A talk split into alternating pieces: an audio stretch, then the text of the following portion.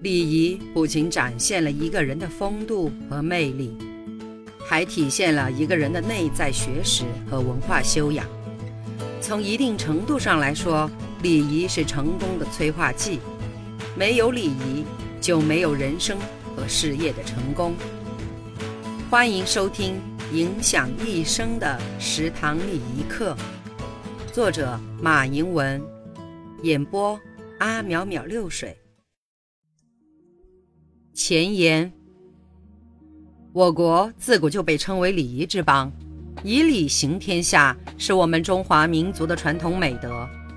孔子更是以不学礼，无以立的言论闻名于后世。就是说，一个人如果不学习礼仪，不懂得礼仪，就很难在社会上很好的立足和发展，更谈不上受到他人的欢迎。随着社会的快速发展，人们的社会交往日益频繁，礼仪作为联系、沟通、交往的桥梁，显得更为重要，且有了新的发展。现代礼仪更能展现个体的内在的善良和美好。得体的礼仪让人们在各种场合进退得意。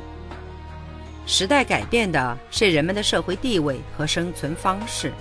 礼仪的表现方式虽然会随着文化或者人们的生活有所改变，但其最本质的精神却是不变的。生活中的礼仪细节并非人人都精通，但只要我们把礼仪的基本内容铭记于心，在社交场合娴熟的运用，可以很好的提升个人的竞争力。为了帮助广大读者较好的掌握各种场合所需的礼仪知识。我们编撰了《影响一生的食堂礼仪课》一书，全书共分为十个章节，分别讲述了个人形象礼仪、社交礼仪、日常生活礼仪、商务礼仪、学校礼仪、职场礼仪、节日风俗礼仪、餐饮舞会礼仪、涉外礼仪、服务礼仪等多种礼仪规范。在编撰的过程中，本书参考了国内外大量的礼仪资料，注重新颖性、知识性与实用性的结合，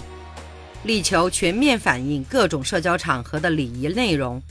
希望本书能使您全面了解礼仪的魅力，为您迈向成功提供一些帮助。